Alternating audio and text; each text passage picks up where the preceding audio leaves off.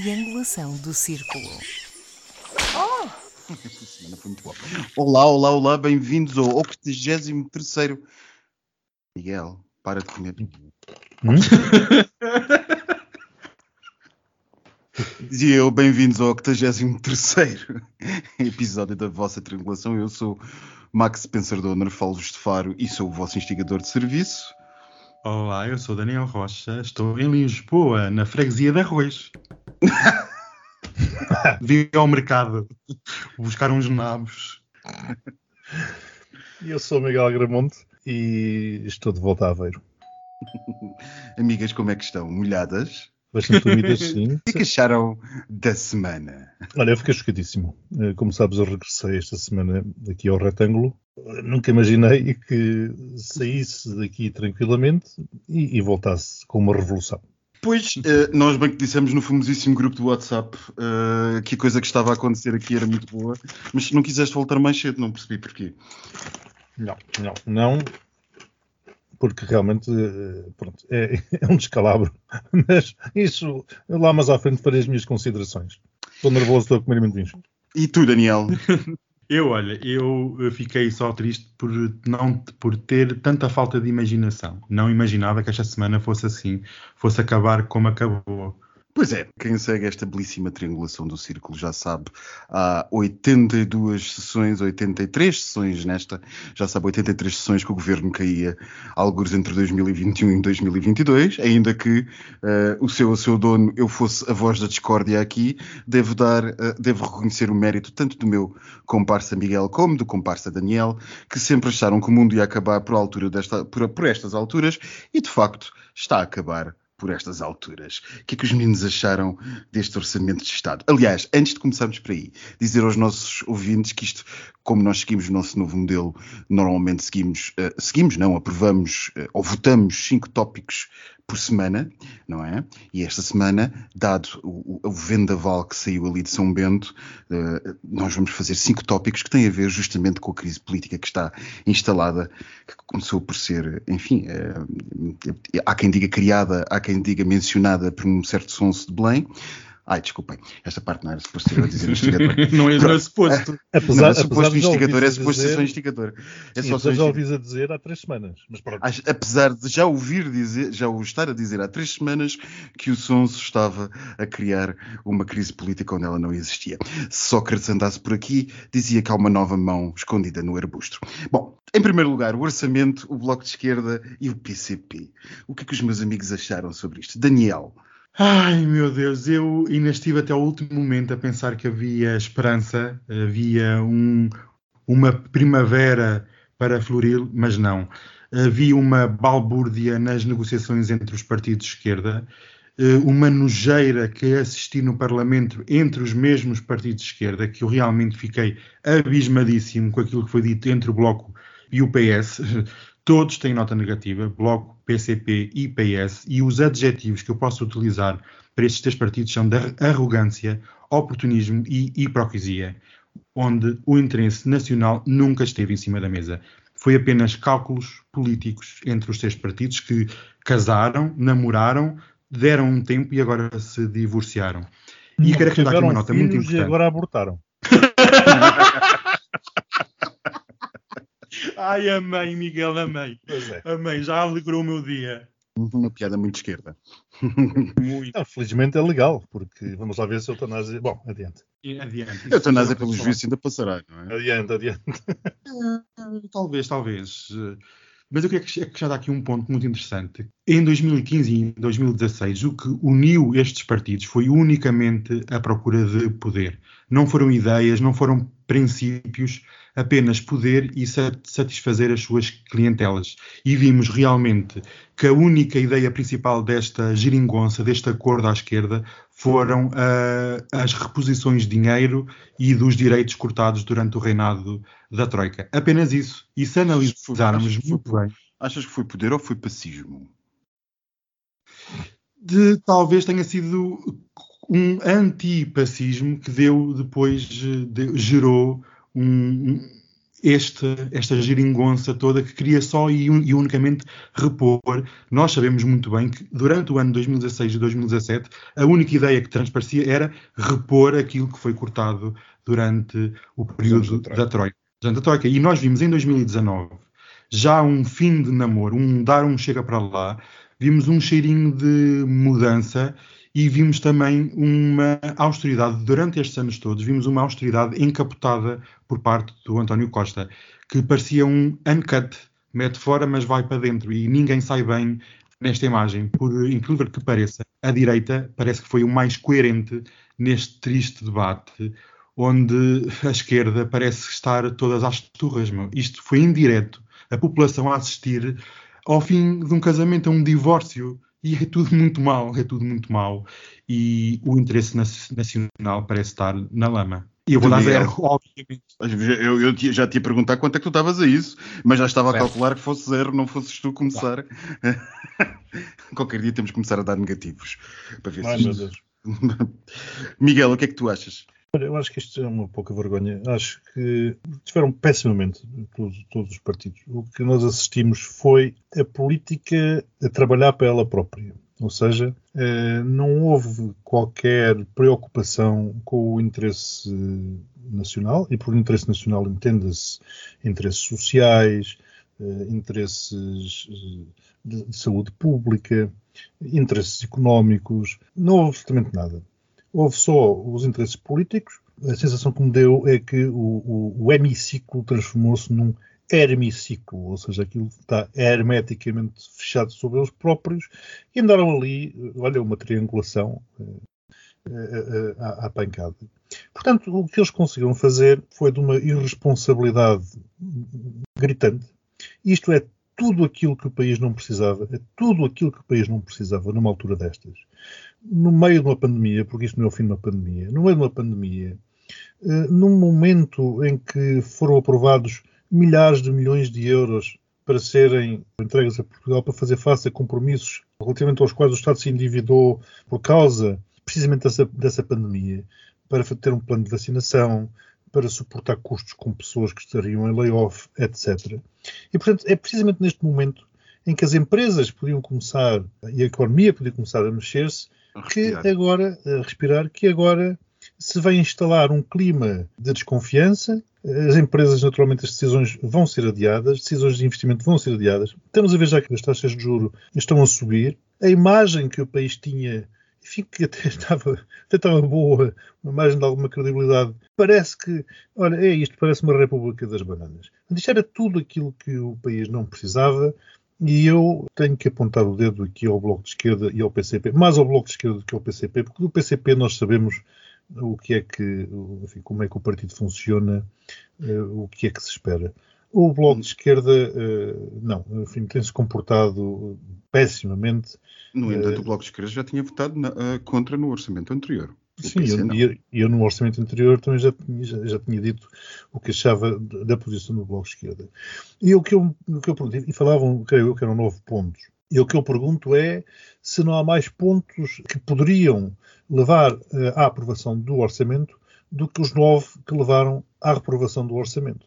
Quer dizer, eu acredito que haja mais pontos uh, em comum, uh, de interesse comum daqueles três partidos, do que aqueles que fizeram reprovar o orçamento. Portanto, isto é, está precisamente a negociar e, e, a batalhar pela negativa em vez de ser pela positiva.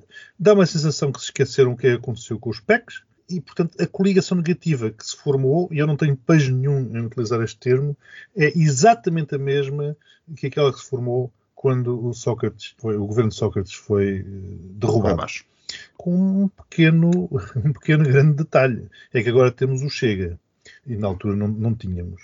E, portanto, as ações que o Cães pratica, sinceramente, isto foi de uma irresponsabilidade gritante. Eu não tenho. Não e por tenho... falar em pontos em comum, quantos pontos é que dás? Esta situação, zero. Zero porque não posso dar menos 12. É zero. Eu também dava menos 12 se, se pudesse. Isso é vergonhoso. É vergonhoso. Uma irresponsabilidade.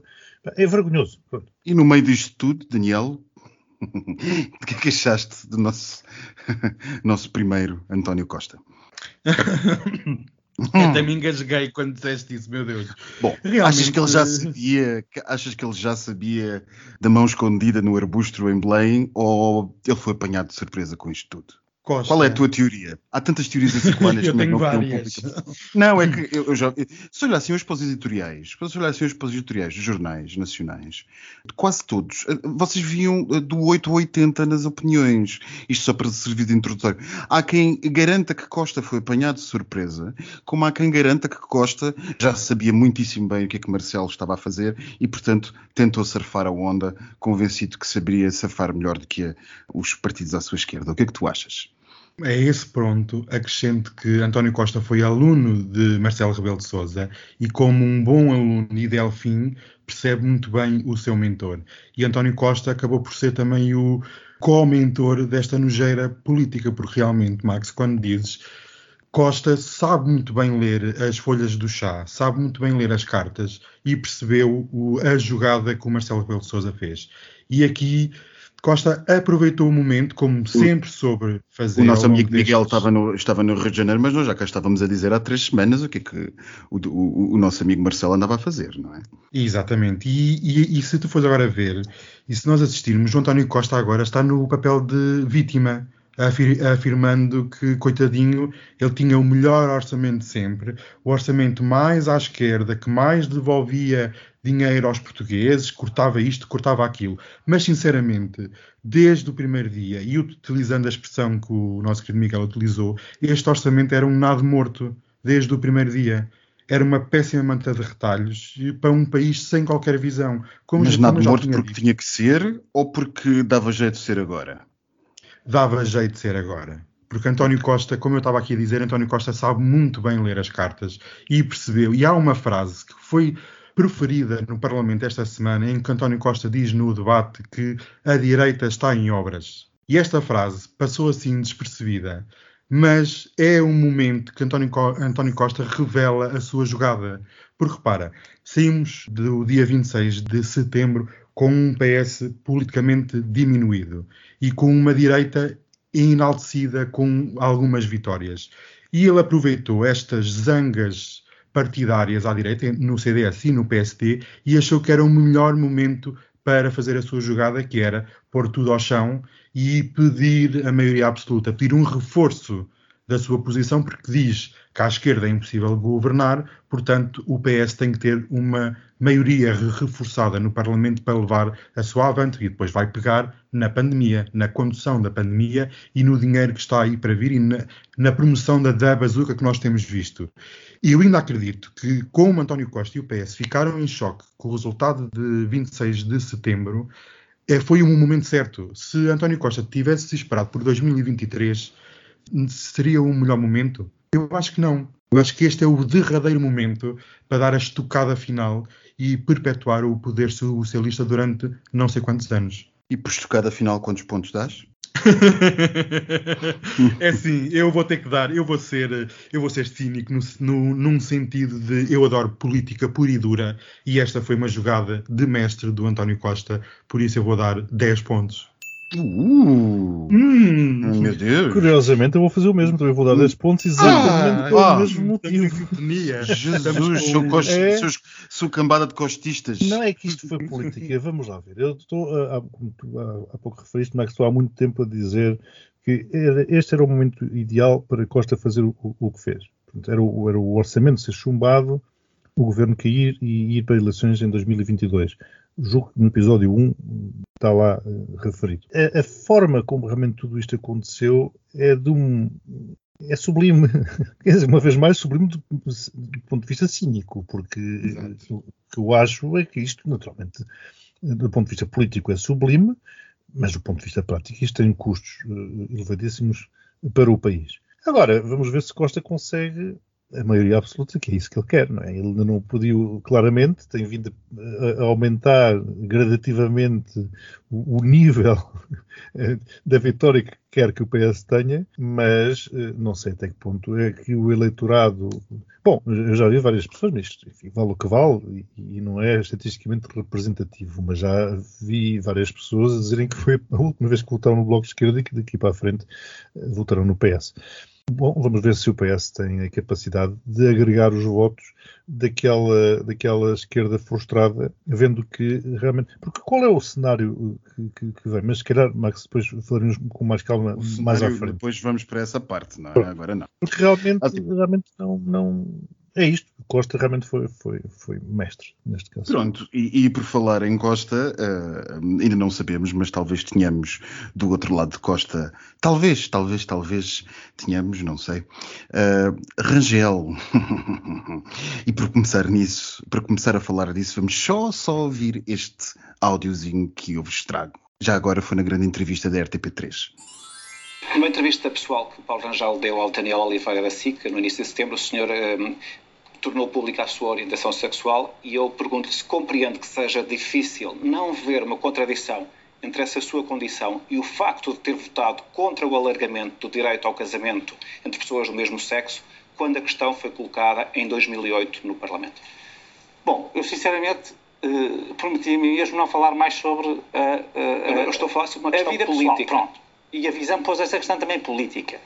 Mas eu sinceramente não queria, porque eu não percebo qual é o interesse na relevância da vida uh, não, pessoal. É, mas agora deixa explicar que não, não, não, é se há ou não uma contradição entre. entre... Oh, eu vou-lhe responder à sua pergunta. Muito bem. Vou-lhe responder e vou-lhe responder completamente, uh, sem nenhum subterfúgio. Só estou a dizer, porque depois há uma tendência para passar essa pergunta para outros. Não. Pronto. e, e eu vou dizer o seguinte: portanto, em 2008, não foi, em 2008 foi reprovada essa proposta com os votos do PS, do PSD e do CDS e a abstenção do PCP. A minha convicção à época, em 2008, era de que devia haver um Instituto análogo em tudo igual, mas não ter o mesmo nome. Porque achava que a sociedade portuguesa talvez precisasse de uma transição. O senhor considerava que isso não era uma discriminação? Era uma discriminação de facto, mas já havia uma discriminação anterior que, que era de haver só união registrada e não haver sequer casamento nenhum nem instituto análogo. Já seria um progresso. Em 2009 fui para o Parlamento Europeu, só a ver todos os meus votos são a favor do casamento homossexual, quando em 2010 ele foi votado em Portugal, eu também já tinha essa posição. E não há contradição nenhuma, porque eu conheço imensas pessoas de orientação sexual homossexual que são contra o casamento. Sim, não, não é uma, uma obrigatoriedade. Mas eu, por acaso, não sou, sou a favor. Mas eu queria confrontá-lo com uma outra questão, porque na altura, eh, numa declarações que fez ao Jornal de Notícias, 2 eh, de outubro de 2008, também temos de respeitar o sentimento de uma larga maioria de pessoas que vê no casamento uma instituição com determinadas características e que haveria adulterar-se se ela tivesse outras características. Todos merecem respeito, esta é a questão. E a minha interrogação, Paulo Rangel, se o senhor achava na altura que os direitos das minorias, ou de minorias, podem ser postos em causa pela opinião de Não achava isso. Bem, por onde começar, não é? Vá, Miguel, diz-me lá, também conheces alguém que, que tenha orientação, orientação homossexual? Conheço muita gente, felizmente, e sou muito feliz por, por conhecer muita gente com orientação homossexual. Não, mas tens que pronunciar com aquele, com aquele, com aquele tom, com aquele homossexual. Tem que dizer ah, assim, homossexual, sim, conheço. Sim. Conheço muita gente com orientação homossexual e conheço muita gente com orientação homossexual que até é contra o casamento. E a favor de Rangel, conhece algum? Ah, conheço tanto. Meu Deus. Não falo muito com eles, mas conheço. Eu acho, acho, acho curioso é, é, ele vir a dizer, quando ele começa a, a entrevista, a dizer não traga isto para aqui porque isso é um assunto pessoal. Que, pois, quem é que trouxe esta questão para o programa do, do, do outro lado das lágrimas nos olhos? É? Foi ele próprio. Portanto, quando ele traz esta questão da orientação sexual dele como argumento político ou público ou o que quer que seja, é ele que trouxe. Portanto, a partir daí, aliás, tu, Max, há uns tempos tinhas dito que espero que alguém faça a pergunta correta na hora certa, que é e agora como é que o senhor uh, encara as, as, opções que votar contra o casamento de pessoas entre o mesmo sexo é uma opção. As opções que teve no passado com a sua orientação sexual, enquanto líder de um partido, putativo, líder de partido, como lhe chamava Rui Rio, que poderá ter que vir a ser confrontado com decisões deste estilo. E vemos que ele tem na sua lista pessoas que, enfim, não são propriamente a favor de casamento de pessoas entre o mesmo sexo. Antes, pelo contrário. Muito pelo contrário, exatamente. Lembramos do, do, nosso amigo que chamou porcaria às associações LGBT que andavam a politizar uh, as, as crianças. Uh, ainda e não essa, muito... essa é a minha, a minha, próxima pergunta. É, é como é que uh, Paulo Rangel coabita muito próximo com pessoas uh, desse calibre, com esse posicionamento. Então e tu, Daniel, o que é que achas? Achas que Rangel andou, andou uh, agora evoluindo um bocadinho, deixando uh, um bocadinho a parte da, da, da orientação sexual, da, orient, da orientação homossexual do, de, de, de, Paulo Rangel Não, pá, e passando para a sua prática política destes dias, o que é que achas? Só um ponto aí, a entrevista foi muito esclarecedora, para bem ou para o mal, mas foi uma bela peça jornalística e realmente a RTP, eh, pelo, pelo menos senti orgulho em pagar eh, e dar dinheiro à RTP. Mas posto isto, eu, eu queria que aqui é um ponto muito importante que eu tenho visto o Paulo, o Paulo Rangel em vários momentos a afirmar que quer eleições gerais eh, a, a dia X ou dia Y. E eu fiquei um bocado perplexo porque onde já se viu um eurodeputado que é um hipotético candidato ao cargo de presidente, quer dizer, hipotético não, é um real candidato putativo, ao cargo de presidente. Putativo. Um putativo mesmo, é um putativo. Mas quem é que diz que ele já ganhou a presidência do Partido Social Democrata? Quem é que lhe diz que arrogância é esta? A mesma arrogância que eu vejo à esquerda com estas guerras, eu vejo também no Paulo Rangel com uma prepotência em dizer que eu quero eleições dia X porque eu vou ganhar, independentemente de tudo. E acho isto muito estranho, termos que estar à espera de Paulo Rangel, da, da, suposta vitória de Paulo Rangel, para marcar eleições. Aonde é que já se viu? Que democracia é esta que agora temos que andar a reboque dos partidos e, e do seu programa interno para marcar eleições. Realmente a direita está em obras. António Costa tem razão naquilo que diz, mas é preciso algum decoro e alguma etiqueta por parte do candidato que já se assume daqui a, daqui a pouco. Só falta dizer que é o Ministro das Finanças e qual é a sua política externa em relação aos Estados Unidos, à Europa ou à África, porque realmente. E eu também um ponto que nós falámos, eu queria agora vou só rir aqui um bocadinho. Eu vou dar zero aviso, mas eu quero dar rir aqui um bocadinho.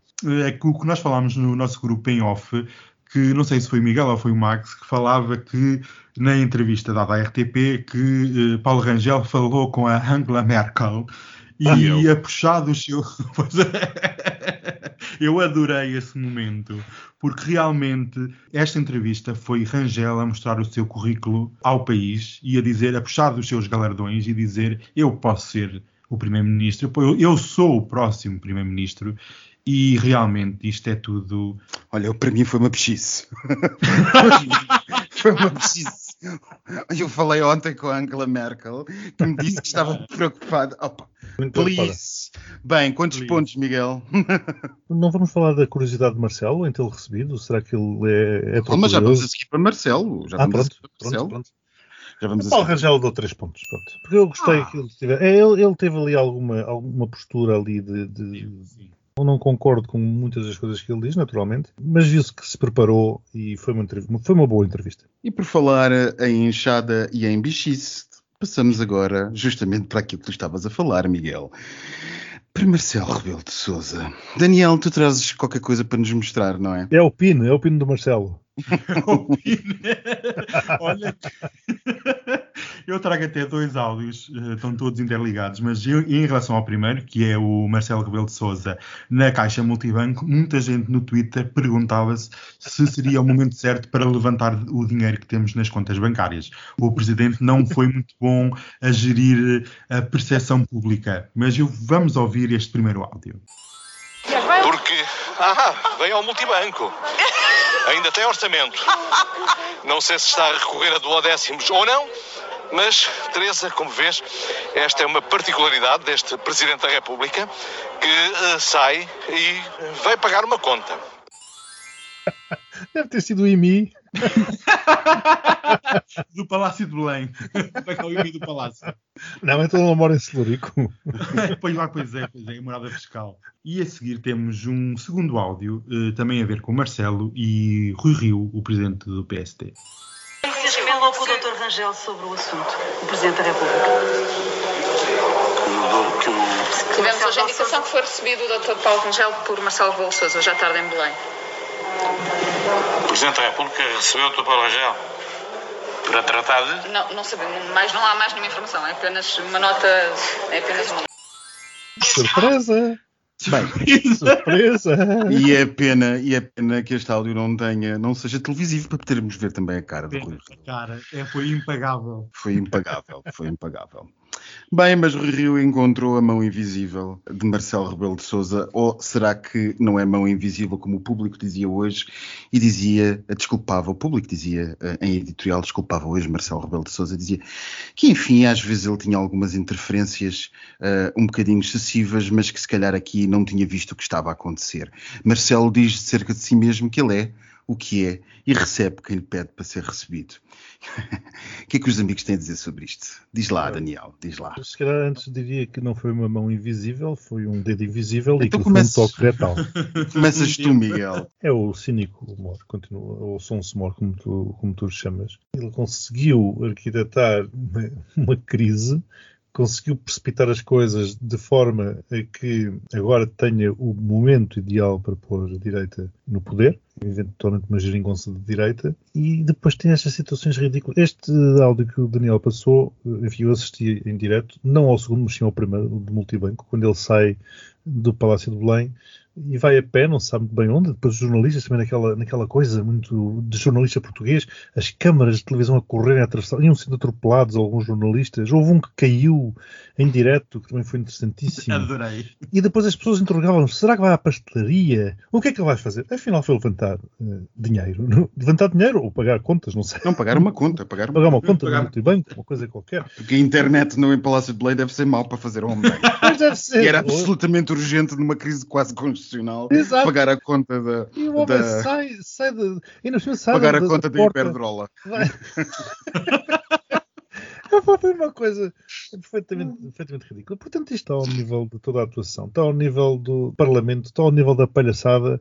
Isto é, eu acho que neste momento deve haver uma espécie de Big Brother a ver quem é que consegue ser mais ridículo do que, do, do que o outro. Portanto, temos a, ri- a situação ridícula da ex-geringonça, temos a situação ridícula da direita em obras, e temos, pronto, Marcelo se calhar eh, achou que estava com falta de protagonismo, estava a aparecer pouco, resolveu ir a pé levantar dinheiro ou pagar as contas ou o que raio que foi. Achei péssimo, acho que ele continua a conduzir esta situação de uma forma muito má. Aliás, ele consegue anunciar a dissolução do Parlamento antes mesmo de haver eh, a votação do próprio orçamento, depois diz que aquilo era uma forma de colocar pressão, mas o Presidente tem que colocar pressão para quê?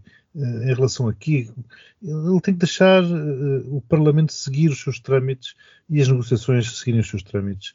E, se não concordam, então dissolve, mas não é começar eh, a avisar com antecedência. E agora gerou-se esta situação, enfim, que não se sabe muito bem como é que vai terminar, toda a gente desconfia, mas levantam-se aqui uma série de questões.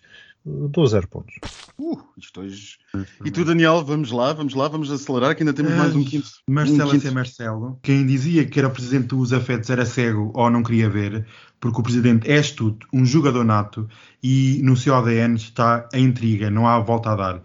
Este será o derradeiro teste a um presidente Marcelo e para a sua presidência toda, porque o país pode ficar tão ingo- ingovernável que será preciso o Marcelo não ficar só com avisos, só com alertas, mas realmente exercer o seu poder de influência e ter atos concretos que o vinculem a certas decisões. E acho que foi uma intromissão e uma extrapolação dos seus poderes presidenciais quando tentou formar um acordo com o Partido Socialista e os deputados do PSD da Madeira. O governo é o governo, o Parlamento é o Parlamento e o Presidente é uma figura apenas figurativa, mais nada, está ali para ter aquelas funções mínimas, não tem que se intrometer no trabalho legislativo. Por isso, Marcelo terá o seu derradeiro teste e teremos que ter muito medo e estar muito atentos aos próximos passos de Marcelo, porque sabemos muito bem, Marcelo é um presidencialista. Sim, e repara com isto, ele, ele mata vários coelhos, salvo seja. Uhum. Não, não me estou a referir ao outro. Espero que esteja morto. Mas vários coelhos numa cajadada só, porque afasta também eh, e extermina Rui Rio. Quer dizer, ele, ele- ele pelo menos enfraquece a sua posição. Claro que sim. Claro. Como, E- como dizia e Daniel Oliveira ontem no Eixo, alguém se lembra quem é o líder do PSD desde Marcelo? Isso é que é uma facadinha mesmo à grande. Mas olha, Bem, mas só meus amigos, gente, meus só amigos, deixa-me temos dizer uma que- coisa muito rápida. Eu não sei quem é que eh, tornou público, se foi Marcelo ou Rangel, da reunião e, e gostava muito de saber quem foi. Mas pronto, adiante, Max, diz lá, avancemos. Eu sinceramente não sei se foi um, se foi outro ou se foram ambos. Mas o que é certo, o que é, certo Exato. é que uma bichice desta provavelmente teve o dedo de ambos. Bem, mas adiante. Meus amigos, isto foi uma grande semana. Há muito tempo que eu não dizia que isto era uma grande semana e uma grande semana só pode fazer adivinhar um belo janeiro. O que é que vocês acham? Por falar em governabilidade, dizia agora o Daniel, o que é que vocês acham que vai ser o nosso cenário vindouro? Daniel, diz lá, já que estavas no- na, na ingovernabilidade, o que é que achas que nos espera? Uma caranguejola? Uma caranguejola? Um caranguejola. Eu, eu- acho o termo nem caranguejola que não é, não é feliz. Eu acho que há aqui um problema com, as com a questão. Um caranguejo andar para trás. não, da terminologia, porque, por exemplo, escardalho eh, tem uma carga negativa assim, é gira a palavra, assim, mas aquele escardalho, aquele escardalho. É para que é que tu vai? Direitalho, diretola. Diretola não funciona, que é o que o pessoal usa, que parece que é fichola, diretola não funciona. A mesma coisa com geringonça, é para a caranguejola não funciona. Eh, Eu acho que o pessoal da esquerda, que até é muito criativo, não sei se deviam dedicar arranjar aqui uns buzzwords para, para começarmos a batizar estas coisas. os de esquerda estão desnorteados com, com isto tudo. Porque realmente, se nós formos analisar bem, há uma certa ingovernabilidade no país eh, com esta queda de governo e eu prevejo um, um retalhar de intenções de votos, porque eu não acredito que haja maioria absoluta nem à esquerda nem à direita. Será sempre ser necessário consensos, negociações. E negociações nós já sabemos o que é que é. É um caos, é sempre muito mais pressão sobre o próprio sistema. E se for então à direita, com quatro partidos, ai meus amigos, isto vai ser uh, um festival pelas piores razões. E eu não prevejo que haja uma estabilidade muito grande nestas, nestes próximos anos. Nada. E até acredito piamente que vamos ter uma sucessão de novos governos, porque, sinceramente, todos querem é o cheque da bazuca. Zero. Marcelo puxa um canto sem solução no futuro. Vocês estão a perceber o que é que eu quero perguntar por isto? Sim. Porque vamos e venhamos, eh, das duas uma, ou nós temos uma repetição, das duas, não, das três. É, isso era enfim. onde eu ia. ia. ou nós temos uma repetição do cenário em que estamos, e, portanto, alguém nos vai ter que dizer durante a campanha, alguém nos vai ter que dizer durante a campanha se aceita voltar a fazer uma geringonça. Duvido que os nossos, eh, os nossos, os nossos partidos de esquerda, depois deste cenário do horror que fizeram, se dediquem a, a clarificar-nos essa, essa, essa. Ó Max, não sei, noção. ontem já andavam a dizer, apresentem, nós chumbámos isto, nós chumbámos o, o orçamento, nós não deitamos o governo abaixo, não deitamos, não- ninguém dissolveu a Assembleia, apresentem lá um segundo orçamento, porque se calhar até passa. Sim, mas isso, isso nós já tínhamos dito no nosso grupo em um WhatsApp, eh, que, aliás, voltamos ao assunto de Marcelo, Marcelo não era obrigado a fazer o que tinha que fazer, o, o que fez. Marcelo criou esta crise política ao falar de dissolução do Parlamento.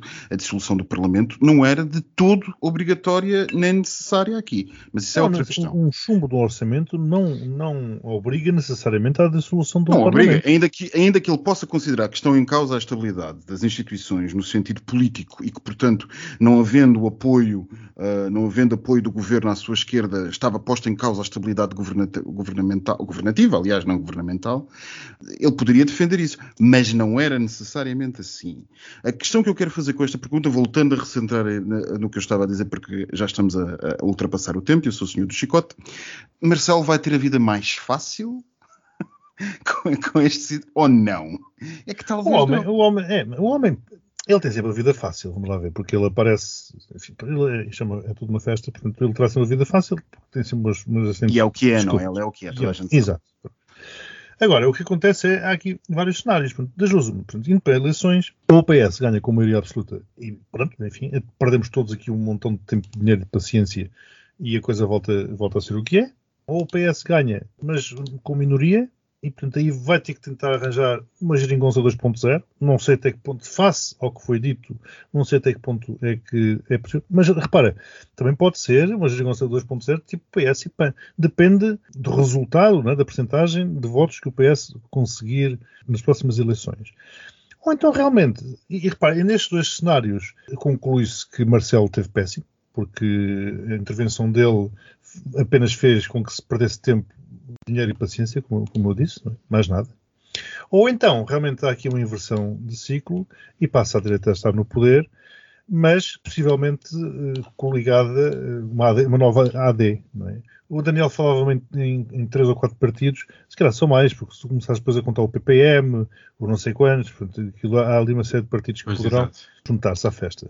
Aparentemente, eh, não, nenhum deles eh, traz o, o- Chega à baila. Agora, imaginem que há aqui, uma vez mais, eh, que há um, um resultado destas eleições em que o Chega faz a diferença para a direita ter a maioria necessária para governar. é? Porque senão a direita apresenta um orçamento e a esquerda chumba aquilo e, e passamos a ter um país ingovernável, insisto, na pior dos momentos em que tal coisa seria, seria desejável. Vamos imaginar que o Chega tem o diferencial que é isso que o Trampinha anda a apostar desde o início. Como é que vai ser? Ou então vamos para uma solução à alemã, que é irmos para uma espécie de bloco central. E tu, Daniel, seja, rapidamente. seja como for, quantos- desculpa, Max, para responder à, tua questão. Naturalmente, Marcelo, Já agora, será- quantos pontos, Miguel? Eh, eh, Marcelo sairá sempre bem, eh, está sempre feliz com estas coisas, mas naturalmente poderá ter aberto um grave problema para o país a nível de estabilidade. A pergunta tem a ver com como é que vai ser o futuro. Eu não auguro grande coisa. Três pontos. Meu E Deus. tu, Daniel, rapidamente. Antes de entrar no postigo, diz lá quantos pontos é que dás. Zero, zero, Zero. zero, zero, zero. Ora bem, né, portanto, isto hoje somando. tudo- Olha, olha, estás a ouvir? Oh, minha. Ah, Portanto, isso. Portanto, zero, Daniel, soma aí, zero mais 10 mais zero mais zero mais zero. Isto os zeros contam. 10 pontos. Portanto, 10 pontos. E tu foi 0 mais 10 mais 3 mais 0 mais 3. Ah, 16 pontos. um total de bom. 26 pontos. Isto vai de mal a pior, sinceramente. Bem, É como o país vai. O postigo de Daniel.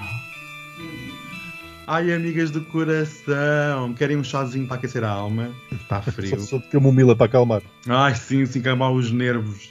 Isto realmente. Olha, nós podíamos falar aqui de celebridades, de escândalos variados, mas como estamos numa de revisitar os nossos hits, vamos nos debruçar apenas sobre casas reais. Hoje é uma real barracada e um, um postirro, um postirro real. Metam os vossos mantos e lá vamos nós. Aviso que isto vai ser dividido em vários episódios, porque as casas reais bombaram esta semana como este país. Eu não vou aqui falar da princesa japonesa, fica para a semana, porque é uma história linda de amor. Eu adorei, eu adorei. Vocês também adoraram, não é? Mas eu queria começar com a nossa rainha eu só digo que eu ficava no palácio à mesma. Tu gostas de um bom palácio, homem. Hum, eu, te- eu também ficava, mas pronto. Eu começo com a Rainha Sofia de Espanha, que estava farta de ser convidada para casamentos, não aparecia, e finalmente apareceu num casamento de casa real grega, em Atenas, na catedral, onde a Rainha Sofia casou, mas sozinha. Mais valia divorciar-se do marido, não é? Então, quer dizer, estes anos todos separados, eu tenho pena da sua Dona Sofia. Beijinhos para a Sofia, amiga. Beijinhos. E de realeza, eu vou falar de uma que é realeza, mas o sangue é, é mais, é mais coisa. Da do, Ro- do Ronaldo. Parece ser Ronaldo. O CR. Ah, O CR7, porque é realeza portuguesa, amiga. Isto há Ai, o não. Duarte Pio, mas este tem outro, é um gabarito, não é sangue azul, Tem mas é. outro, tem outro pedigree. Tem outro pedigree, exatamente. A Ronalda, ou Ronaldo, amigas, parece ter sina de, para ter coisas demolidas. Foi a Marquise em Lisboa e agora foi a casa eh, no Jerez, por violar regras urbanísticas. Não é a casa toda, é só parcialmente. E também vai ter, vai ser pai de gêmeos. O Ronaldo e a Ronalda, que é a mulher e o marido. Vão ter gêmeos, ui, beijinhos para eles, que eu vou aqui falar deles muito, muito brevemente. E eu queria aqui falar da minha, nossa querida amiga Isabel de Inglaterra, porque parece cada vez mais morta. Então, mas eles tinham falar- morrido. Exato. É o que dizem, mas sabes que isto é preciso manter o aparato, né? Porque Ah. dizem que agora a rainha eh, cancelou já hum, vários eventos, a, participa- a participação na Cimeira do Clima, que se vai re- realizar para a semana na Escócia. Mas então, sabes, está morta, como é que ela haveria- não haveria de cancelar? Pois, mas sabes que isso é um, como é que é dizer, é um crescente de emoção. Vai, primeiro deixa de beber, depois diz que não pode fazer isto, depois é cancelada, depois vai passar mais uns dias no hospital, depois e, e vai aumentando até que o dia diz, olha, Mas ela já apareceu, ela já apareceu depois Não. de. de... Em lado nenhum, por isso é que estão a dizer que ela morreu. Pois, pois. Esse- essa é a teoria. De, se ela, se ela tivesse aparecido em algum lado, tu dizias, pronto, ela está viva e mal ou bem, mas está ali para as curvas, mas não apareceu em lado nenhum. Até disseram que ela não pode mais ter a agenda preenchida que tem, deve aparecer apenas online. Sabem que online também eu consigo fazer com aquelas estatuetas de Madame Tussauds. É muito fácil, hoje em dia então Com o busto dessa de Queiroz. Lindo. Oh, Max, não foste tu que partilhaste uma história de uma suíte de luxo no aeroporto de Londres entre o Guilherme e a Cátia? Não, eu, eu não partilhei, eu ofereci para o postigo. eu ofereceste. E tens alguma assim, alguma. Também andaste nessa suíte? Não, mas eu, eu sei que me vês como realeza, mas não tanto, querida. Ah, Mas ela é uma verdadeira Queen. Queen. ah, isso sim, isso sim, que eu já ouvi. Ouvi, ouvi, Bem, mas eu, sabe, eu, eu acho que estava na altura de mandarmos beijinhos, não? tá, eu queria mandar beijinhos para o Guilherme e para a Cátia, que foram de férias com a, com a Ava Morta. Beijinhos para eles, beijinhos para vocês todos também. Beijinhos, beijinhos, beijinhos. Beijinhos. beijinhos. Ai, sim, muitas. Beijinhos.